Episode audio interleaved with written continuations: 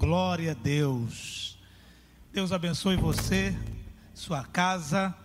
Quero convidá-lo ou convidá-la para juntos lermos uma passagem da Bíblia, na verdade, um versículo, está em Atos capítulo 1, versículo 11. Eu quero pensar com vocês sobre algumas perguntas muito importantes. E o texto diz assim: Os quais lhes disseram, varões galileus, por que estáis olhando para o céu? Esse Jesus que dentre vós foi recebido em cima no céu, há de vir, assim como para o céu ouviste ir, ou ouvistes ir, melhor dizendo. Esse texto fala de fala sobre a partida de Jesus. Depois de mais de três anos aqui na terra, Jesus ele volta para o céu. E os seus discípulos estavam ali vendo a partida de Jesus. Ele sobe para o céu, estava no Monte das Oliveiras, se despede dos seus discípulos e esses discípulos ficam olhando para cima, saudosos, pensando nos momentos tão bonitos e importantes que viveram com Jesus. E de repente, dois anjos, eles aparecem ao lado desses discípulos e faz essa seguinte, essa pergunta que acabamos de ler. Por que que vocês estão olhando para o céu? Esse Jesus que vocês viram ir, que vocês viram partir, ele vai voltar do mesmo modo como vocês ouviram ir. Eu acredito sinceramente que o que aconteceu nas entrelinhas foi que Jesus chega no céu e ele dá uma ordem para esses dois anjos, dizendo: desçam imediatamente na terra e lembrem os meus discípulos aquilo que eu já havia falado com eles. Porque dias antes, Jesus havia conversado com aqueles homens, coisa de quase dois meses antes. Deus havia conversado muito sério com Jesus havia conversado muito sério com eles, dizendo: Eu vou embora, mas eu voltarei isso foi dito exatamente em João capítulo 14. Jesus disse para eles: Eu voltarei. Então, essa promessa que Jesus havia feito de voltar, agora, depois que ele parte para o céu, ele manda dois anjos lembrarem aos discípulos o que ele já havia prometido.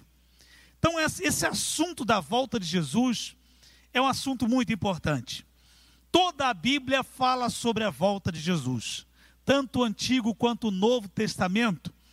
Ele é o assunto mais falado da Bíblia. Só no Novo Testamento tem quase 400 menções sobre a volta de Jesus. Então você pode perceber que não é um assunto qualquer, mas é um assunto muito, mas muito importante. E eu, eu gostaria, claro que não dá para falar tudo sobre a volta de Jesus, mas eu gostaria de pensar com os irmãos sobre as três perguntas que eu considero as mais importantes sobre a volta de Jesus. E a primeira pergunta é a seguinte: por que eu devo acreditar na volta de Jesus? Por que, que a volta de Jesus merece crédito? Muito bem, essa é uma pergunta que eu considero muito importante. Porque talvez você diga, mas eu acho que não é tão importante assim e eu nem sei se é verdade. Mas por que que nós podemos e devemos acreditar na volta de Jesus? Bom, nós devemos acreditar na volta de Jesus, primeiro porque a Bíblia fala sobre ela e tudo que a Bíblia fala que vai acontecer, pode acreditar que vai acontecer. A Bíblia fala de coisas que já aconteceram e ela antecipou esses fatos. A Bíblia fala de coisas que estão acontecendo e a Bíblia fala de coisas que ainda vão acontecer. Então, essas profecias da Bíblia, elas merecem crédito. Eu posso lembrar de algumas delas, como por exemplo, o surgimento da igreja. A igreja ela, ela surge num determinado momento da história, mas antes da igreja surgir, a Bíblia já falava sobre ela. Você lê o profeta Isaías, principalmente, e você percebe ali mensagens que se referem à igreja. E a igreja só surgiria séculos depois da profecia de Isaías. Outro, outro fato que eu poderia lembrar a vocês é o nascimento de Jesus. E, e o nascimento de Jesus não foi um nascimento qualquer. Jesus nasceu de uma virgem. E o próprio profeta Isaías já profetizava que a virgem daria luz a um filho e o seu nome seria Emanuel, que a Bíblia traduz, traduz como sendo Deus conosco. Outro detalhe sobre a, a, o nascimento de Jesus é o local onde Jesus nasceu. E o profeta Miqueias, no capítulo 5, versículo 2, ele já dizia que Jesus nasceria em Belém. E o curioso e importante é que os pais adotivos, o pai adotivo de Jesus, a mãe de Jesus, eles não moravam em Belém. Foi necessário irem para lá por causa de um decreto do imperador para que todos os homens fossem à sua cidade natal para fazerem um alistamento. E exatamente naquele período em que José teve que ir a Belém, foi exatamente o período aonde a gestação de Maria, ela completou o seu ciclo e Jesus nasceu exatamente naquele período em Belém. E a gente sabe que não é coincidência, mas é providência de Deus. Aquilo ali era um cumprimento de uma profecia que Deus usou o profeta Miqueias. Outro fato que eu poderia lembrar que a Bíblia falou antecipadamente foi o derramamento do Espírito Santo. Quando o Espírito Santo é derramado no livro de Atos, o profeta Joel já havia profetizado sobre esse importante fato. Então, tudo que a Bíblia fala, ela merece, o que ela fala merece crédito. Então, se a Bíblia fala sobre a volta de Jesus, eu devo acreditar eu posso acreditar, eu preciso acreditar, porque é palavra que vai se cumprir. Segunda razão porque eu, eu devo acreditar na volta de Jesus é que não somente a Bíblia falou sobre a volta de Jesus, mas como eu disse aqui na introdução dessa mensagem, o próprio Jesus falou e ele prometeu que voltaria. E tudo que Jesus promete, ele cumpre. Eu vou repetir para enfatizar: tudo que Jesus promete, ele cumpre. E as promessas de Jesus, muitas vezes, elas são colocadas numa situação de impossibilidade. Eu vou explicar. Por exemplo, Jesus havia perdido um amigo. Seu amigo Lázaro havia morrido e já havia sido sepultado e o sepultamento de Lázaro já tinha ocorrido quatro dias antes, ou seja, ele estava sepultado já há quatro dias. E Jesus diz para a irmã de Lázaro, para a irmã do morto, Jesus diz para ela assim: O seu irmão vai ressuscitar. E não é que aconteceu? naquele mesmo dia, depois de quatro dias morto, Lázaro ressuscitou conforme a promessa de Jesus. Então Jesus prometeu que Lázaro ia ressuscitar e Lázaro ressuscitou. Jesus prometeu que iria morrer e que iria ficar apenas três dias e três noites morto, e no terceiro dia ele ressuscitaria. E foi exatamente o que aconteceu. Jesus ressuscitou no terceiro dia. Então Jesus, ele promete essas, essas lindas é, essas lindas palavras, ele faz essas lindas promessas, ele, ele as cumpre. Então, se Jesus disse, Eu vou voltar, nós podemos acreditar é, podemos acreditar integralmente de que ele vai voltar. E a terceira razão pela qual eu devo acreditar que Jesus ele é, vai voltar é que ele deu algumas dicas e essas dicas a Bíblia chama de sinais. Um dia perguntaram para Jesus: quando é que será a sua vinda? Ele disse: Olha, ninguém sabe o dia nem a hora, mas eu vou dar uma dica para vocês. Quando começarem a acontecer determinados sinais, fiquem de olho, porque estará se aproximando a minha vinda. Então ele deu alguns sinais. Ele falou, por exemplo, sobre o engano. Ele disse: Olha, quando estiver se aproximando a minha volta, o número de falsos cristos vai aumentar. Isso ele disse no capítulo 24 de Mateus. Ele falou assim: os falsos cristos vão aparecer. E ele diz: cuidado para que ninguém vos engane. Outro sinal que ele deu foi o que nós temos visto e ouvido nos últimos noticiários. Quais são? Muitos terremotos. Nunca houve tantos terremotos como nesses, nessas últimas décadas, nesses últimos séculos, principalmente século 20 e século 21. E isso é muito importante pontuar. Por quê? Porque alguém pode alegar, mas terremoto é um fenômeno que sempre houve. Sim, sempre houve terremotos. Porém, o número de terremotos nos últimos tempos é muito maior. Se juntarmos os terremotos do século XX e do começo do século XXI, o número é maior do que todos os outros terremotos registrados nos séculos anteriores. E a volta de Jesus, ela é comparada a um trabalho de parto. E as mulheres que já, já tiveram filhos, elas sabem muito bem o que é a dor de parto, que ela vai aumentando à medida que se aproxima o momento do nascimento da criança.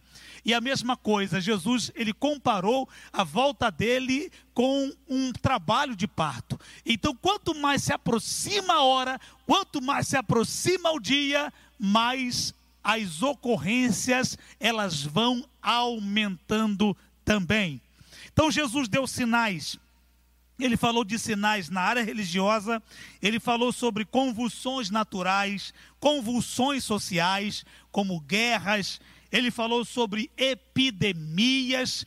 A Bíblia usa uma palavra peste, e a palavra peste, ela se refere a epidemias que ocorrem muito mais nesses últimos tempos. Hoje eu estava conversando com a minha esposa, a Marilande, sobre é, esses sinais da volta de Jesus, e a gente estava, eu estava lembrando que é, as epidemias e pandemias e pestes que assolaram a humanidade, depois houve uma, uma epidemia, na verdade uma pandemia, porque é de, foi de uma dimensão mundial, foi a peste negra, se eu não me engano, no ano de 1317, que a Europa foi dizimada por causa daquela daquela pandemia, por causa daquela peste. Os anos se passaram e aconteceram outros fatos lamentáveis, mas foi a partir do século XX que o número de pandemias aumentou muito sobre a face da terra. Aí eu me lembrei da gripe espanhola, eu me lembrei da varíola, da, da peste é, bubônica, é, também do, da gripe aviária, da AIDS, do sarampo, e agora, mais recente, estamos convivendo com a Covid-19, essa doença nova que assusta o mundo todo. Isso tudo Jesus havia falado. Quando vocês virem acontecer essas coisas, isso é apenas isso se trata apenas do princípio das dores. Quando Jesus falou, ele disse que seria, seriam evidências da volta dele. Então, quando eu olho para esse, esses fenômenos, esses sinais, eu lembro que é uma advertência, é um lembrete de que a volta de Jesus é iminente. A qualquer hora, a qualquer dia, ele voltará para arrebatar a sua igreja. Portanto, meus amados irmãos, essa, essas são razões pelas quais eu devo, posso e quero acreditar na volta de Jesus. A Bíblia fala sobre a volta de Jesus. Jesus prometeu que ia voltar e os sinais são evidências atuais de que ele vai voltar. A segunda pergunta que eu gostaria de mencionar é a seguinte: por que Jesus vai voltar? Ele poderia ter ido embora e ele não teria nada que voltar aqui, poderia viver a sua vida celestial tranquilamente. Mas dá para pensar por que é que ele vai voltar? Bem, algumas respostas. Uma delas, ele precisa julgar as nações. Sim, as nações serão julgadas. Já houve outros julgamentos de algumas nações. O Egito já foi julgado, a Assíria já foi julgada, a Grécia, a antiga Pérsia, que hoje é o Irã, também Roma foi julgada, e outros países que poderíamos mencionar aqui foram julgados. Foram julgamentos pontuais. Porém, Jesus voltará para fazer um julgamento coletivo das nações.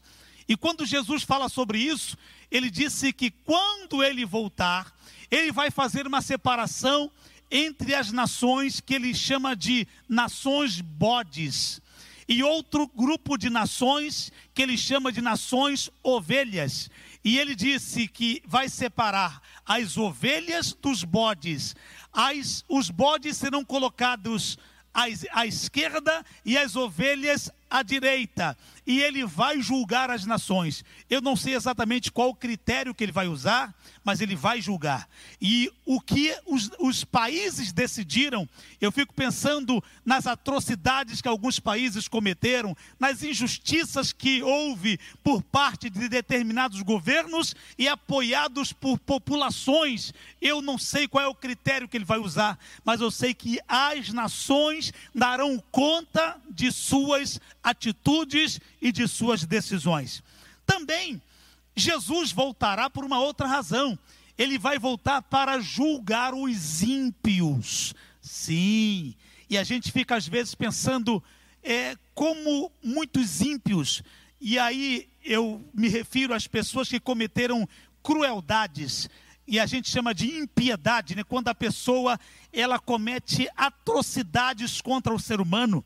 E o que me vem à memória agora é o que aconteceu, por exemplo, na Segunda Guerra Mundial, quando Adolf Hitler, ele numa atitude muito cruel, muito desumana, ele ceifou através do seu sistema milhões e milhões de inocentes. E a gente fica pensando, o que será dessas pessoas? Será que eles, por exemplo, um Adolf Hitler que morre e aí ele não, não, paga por isso? Adolf Hitler não foi preso, Adolf Hitler não sentou num banco de réus, num julgamento internacional para dar conta de seus crimes? Pois bem, haverá um julgamento final e os ímpios eles serão julgados. Diz a Bíblia no livro de Apocalipse, capítulo 20, a partir do versículo 11, que haverá o tribunal do trono branco.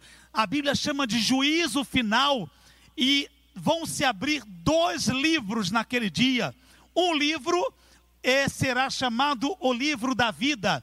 E o outro livro é o livro das obras. Tudo que os homens fizerem ou fazem, eles estão, esses atos estão registrados no livro das obras. E através desses livros, Deus vai julgar os ímpios, eles darão conta de suas impiedades, eles darão conta de seus atos de atrocidade, eles darão conta de sua, é, é, de sua arrogância, e Deus não deixará passar absolutamente nada. Mas desde Caim, o primeiro homicida, até o último homem que tiver sua consciência antes do juízo final, todos eles darão conta diante desse julgamento. E por isso Jesus vai voltar. Ele volta para que os ímpios sejam julgados. Terceira razão pela qual Jesus volta, ele volta também para julgar os cristãos nominais. Que são cristãos nominais? O nome já diz, são cristão, são cristãos apenas nos nomes ou no nome, melhor dizendo. Se é alguém que se diz cristão ou cristã, mas não vive a vida cristã, alguém que não vive a vida conforme Cristo ordenou, conforme Cristo viveu, tem aparência, mas não é, parece, mas não é, demonstra exteriormente e ocasionalmente, ou seja, em alguns momentos são em outros momentos não são. Essas pessoas serão julgadas. E é triste, é uma das partes mais tristes, na minha opinião, é quando Jesus disse que naquele dia muitos vão querer reivindicar para terem acesso ao reino, terem acesso ao céu de glória, e elas vão tentar dizer para Jesus: Ó oh, Senhor, o Senhor não me conhece, o Senhor não se lembra de mim, eu sou aquele cristão e em teu nome, olha o nome, nominal, não é? São cristãos nominais, eles vão dizer: em teu nome, nós profetizamos, em teu nome, nós expulsamos demônios, em teu nome, nós fizemos milagres. E eles vão querer reivindicar através de coisas, de sinais e maravilhas que aconteceram através deles.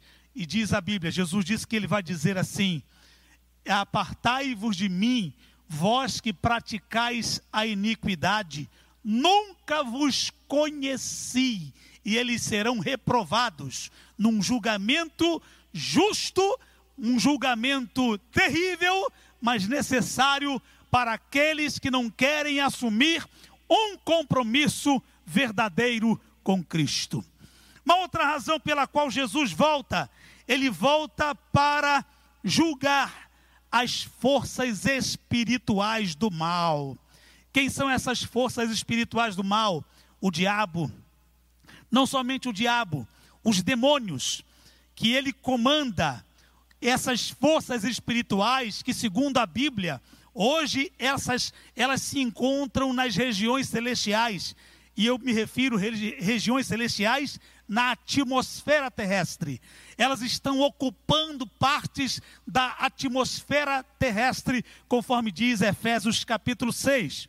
E são essas forças espirituais do mal, que muitas vezes elas causam o terror que nós vemos hoje no mundo. Muitas violências são causadas por essas forças espirituais do mal.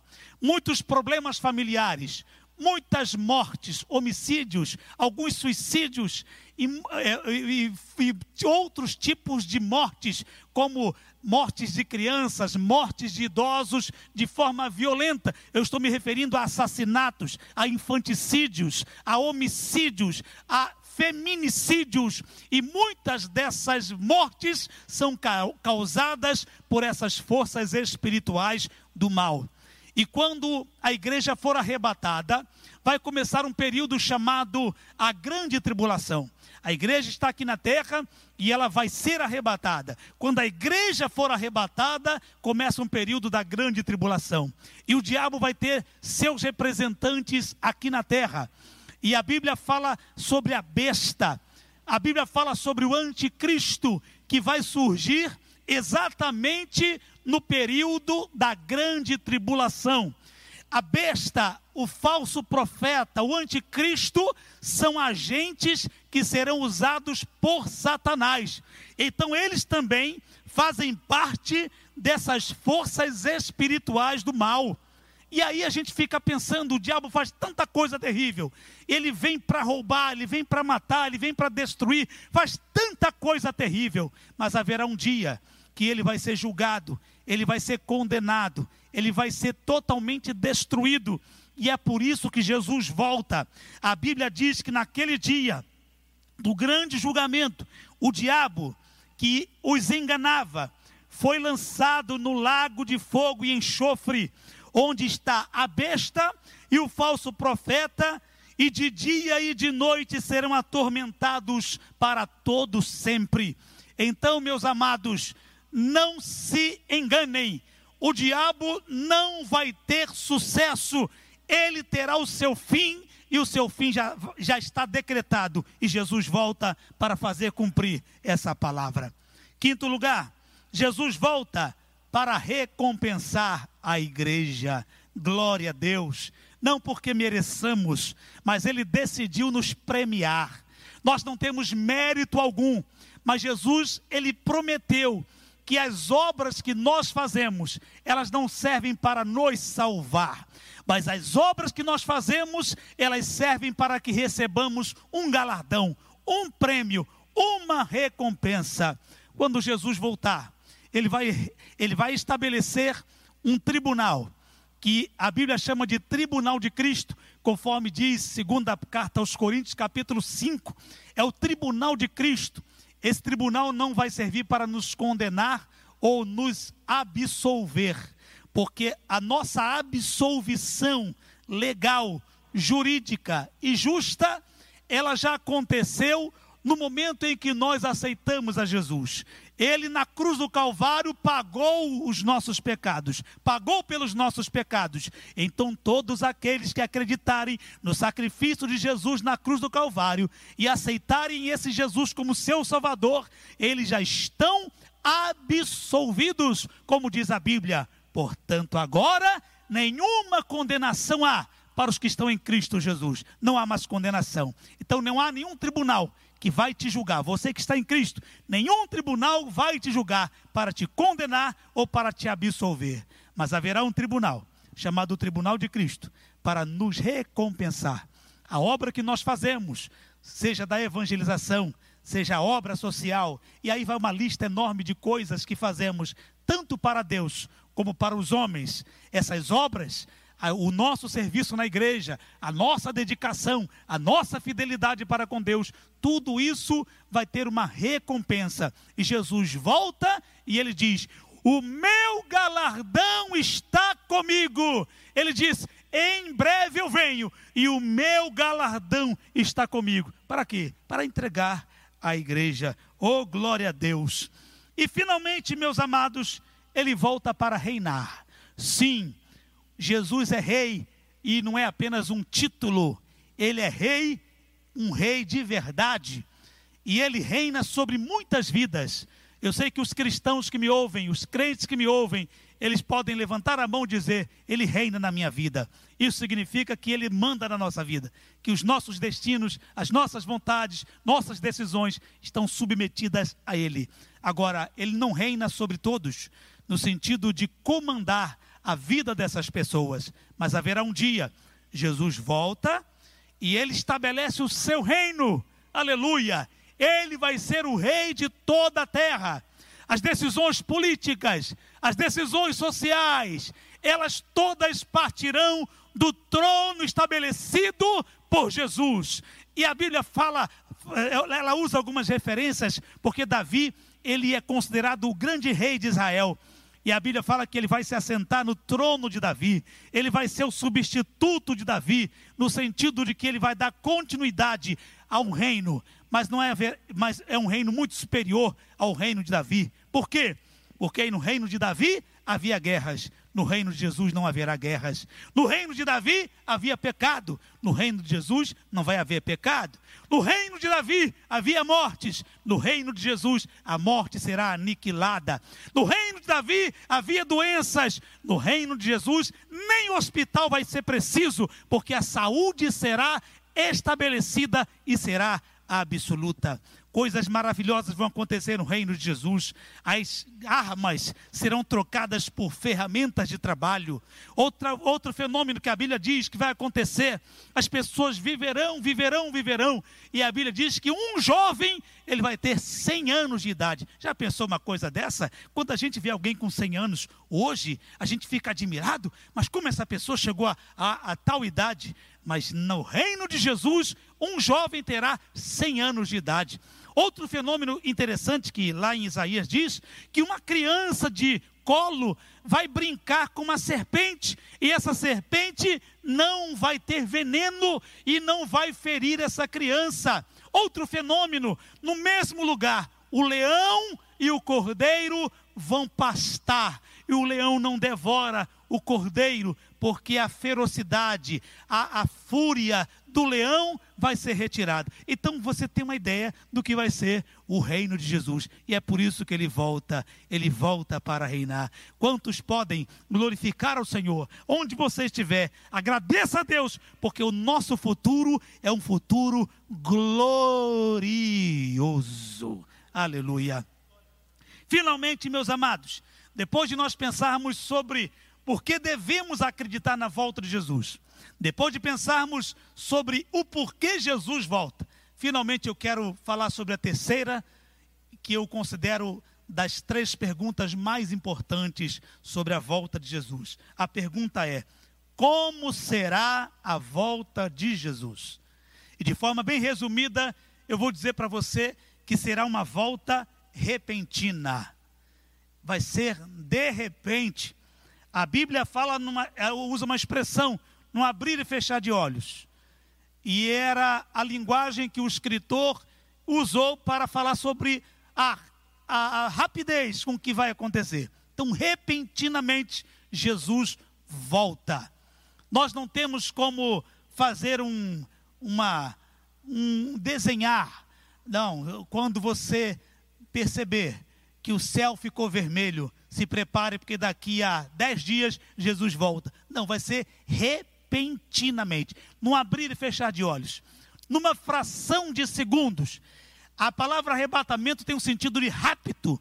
Jesus vai raptar a sua igreja de uma forma muito é um rapto violento, é o sentido da palavra é um rapto violento. Violento no sentido de você pegar a pessoa e arrebatar, e arrancar e tirar. É exatamente assim. Então a volta de Jesus vai ser repentina diz a Bíblia, não abrir e não fechar de olhos. Segundo, a volta de Jesus vai também ser surpre, surpreendente. Muita gente vai ficar surpresa quando Jesus voltar. Surpreendente por quê? Jesus falou assim: vocês querem ter uma ideia de como é que vai ser a minha vinda? Como nos dias de Noé. Aí ele diz: lembra como é que foi o dia de no... como foram os dias de Noé? As pessoas viviam normalmente, elas se casavam, elas comiam, elas bebiam, elas namoravam, noivavam, trabalhavam.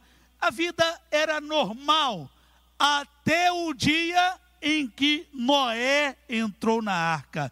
E o dilúvio veio e levou a todos. Foi uma surpresa, porque você imagina as pessoas fazendo planejamento: ah, daqui a dois anos eu vou me casar, daqui a um ano eu vou me formar e de repente tudo isso é colocado em xeque. Tudo isso vai literalmente por água abaixo. Por quê? Porque o dilúvio chegou. A vinda de Jesus também vai ser surpreendente. Muita gente vai se surpreender.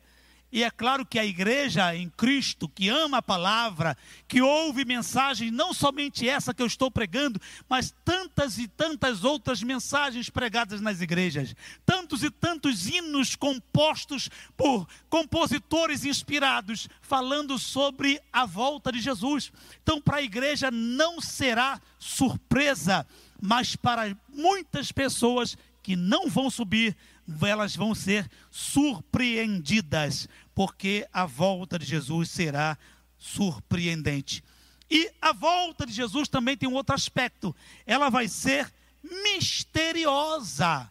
Sim, misteriosa, porque é num primeiro momento ninguém vai ver Jesus, porque ele vai raptar a igreja e a Bíblia diz: ó, estarão dois numa cama, um será levado, o outro será deixado. Estarão dois num campo, um será levado, o outro será deixado. Estarão dois trabalhando no moinho, e um será levado e o outro será deixado. Então vai ser misteriosa, no sentido de que as pessoas vão perguntar: cadê? Há um hino que nós cantamos, e, e muito antigo, que diz assim: Onde está aquele povo barulhento? Onde está que não se vê nenhum irmão? Para onde foram? Alguns hinos dizem que a, a, pessoas vão especular dizendo que foi um rapto de extraterrestres, discos voadores. Então vai ser um mistério. Muitas pessoas vão se perguntar. Eu fico imaginando essas redes de televisão que quando as notícias são bombásticas, elas se reúnem, elas mudam a programação e passam horas e horas falando sobre aquele assunto, como por exemplo, quando as Torres Gêmeas foram atingidas no dia 11 de setembro de 2001, as televisões de todo mundo, elas focaram naquele evento e de dia e de noite o assunto era só aquele, sua repercussão, suas consequências, Aí eu fico imaginando Jesus volta. E, e a gente fica imaginando da seguinte maneira, né?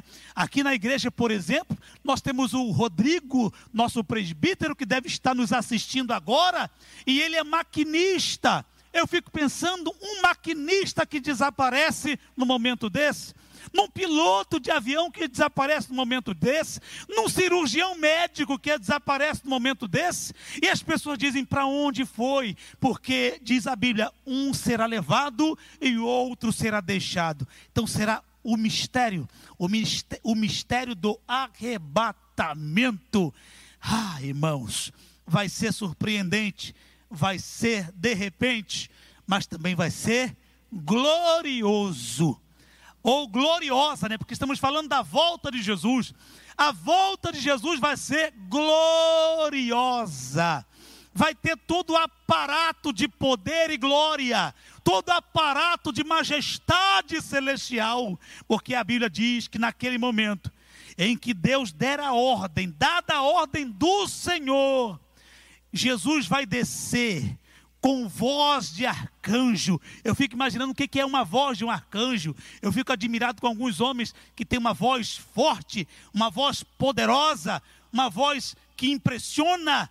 Isso é voz de homem. Agora imagine a voz de um arcanjo, um anjo poderoso, um anjo sobrenatural. E diz a Bíblia que Jesus vai descer com voz de arcanjo vai descer com a trombeta de Deus, e a trombeta vai tocar, e quando a trombeta tocar, os nossos irmãos que partiram e que estão sepultados nos cemitérios de todo mundo, diz a Bíblia que quando a trombeta tocar, será como um despertador, e os mortos em Cristo ressuscitarão E depois nós, os que estivermos vivos, nós nos uniremos a Ele, a eles seremos arrebatados com nosso corpo glorificado, nosso corpo transformado, transformados e estaremos para sempre com o Senhor.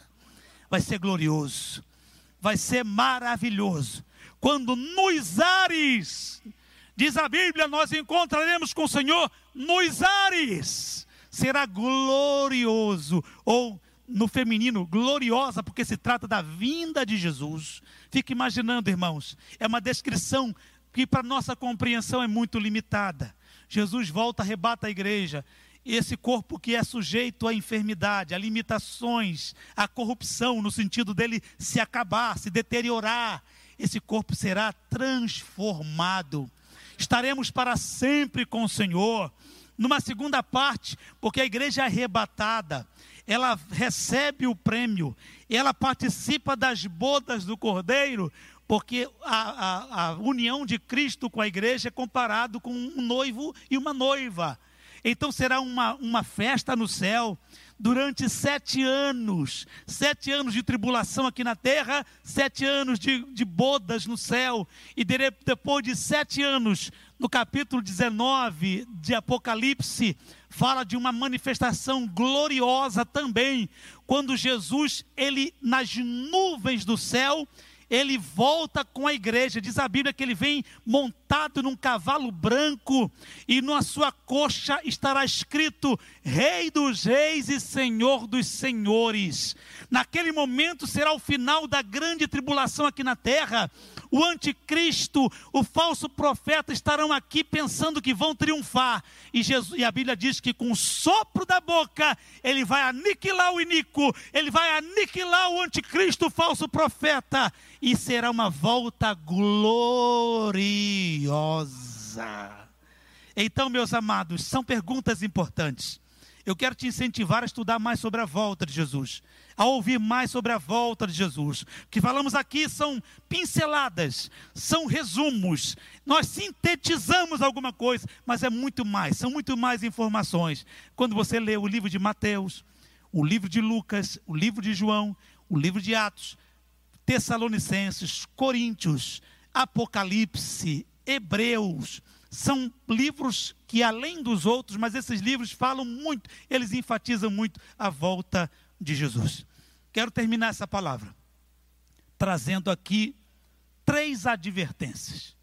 Primeiro, quando Jesus voltar, ou melhor, desculpem, voltando, é, enquanto Jesus não vem, três advertências eu gostaria de deixar. Primeiro, nós devemos trabalhar como servos. Jesus não está voltando, não sabemos quando ele vem. Trabalhe para Jesus, sirva a Ele.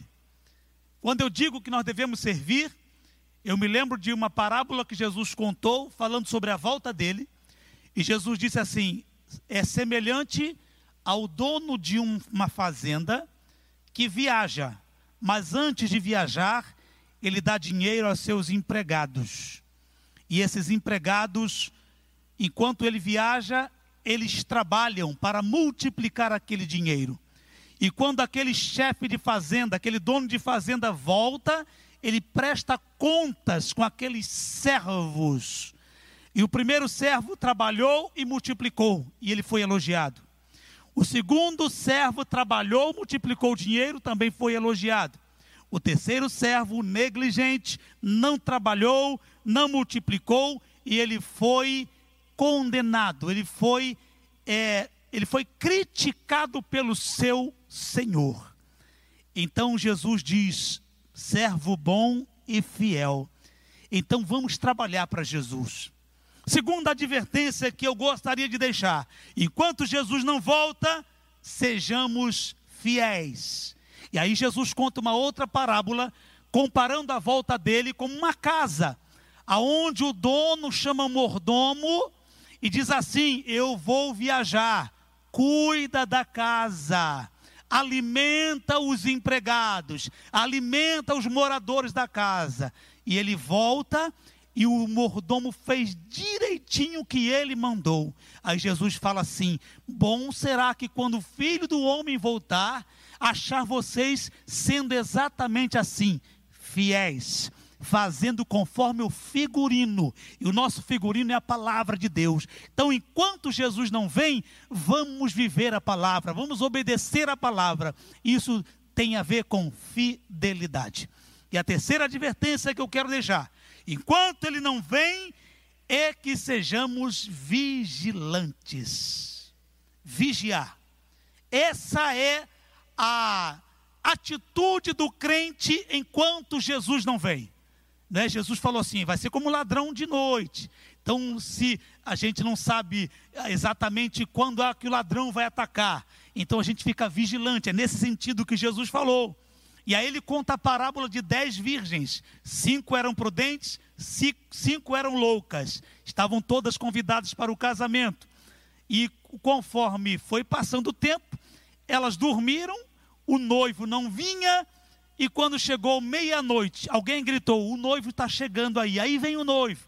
Elas se levantaram, só que havia uma condição para participar do casamento.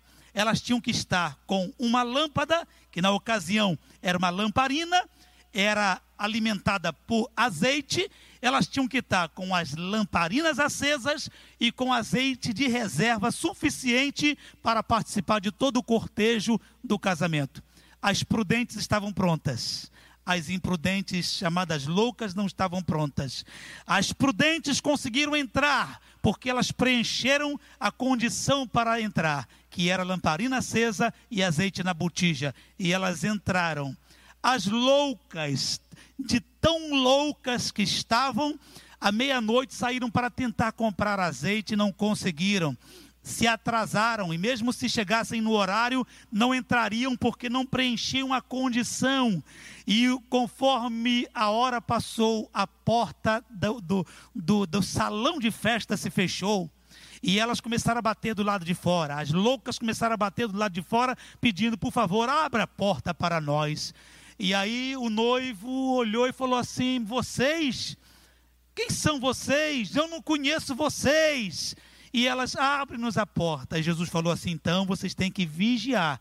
Ele termina a palavra dizendo: Vigiai, porque vocês não sabem nem o dia, nem a hora em que o filho do homem vai voltar.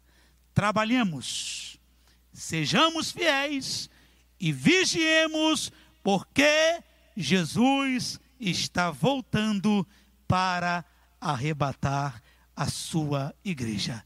Que Deus te abençoe em Cristo Jesus.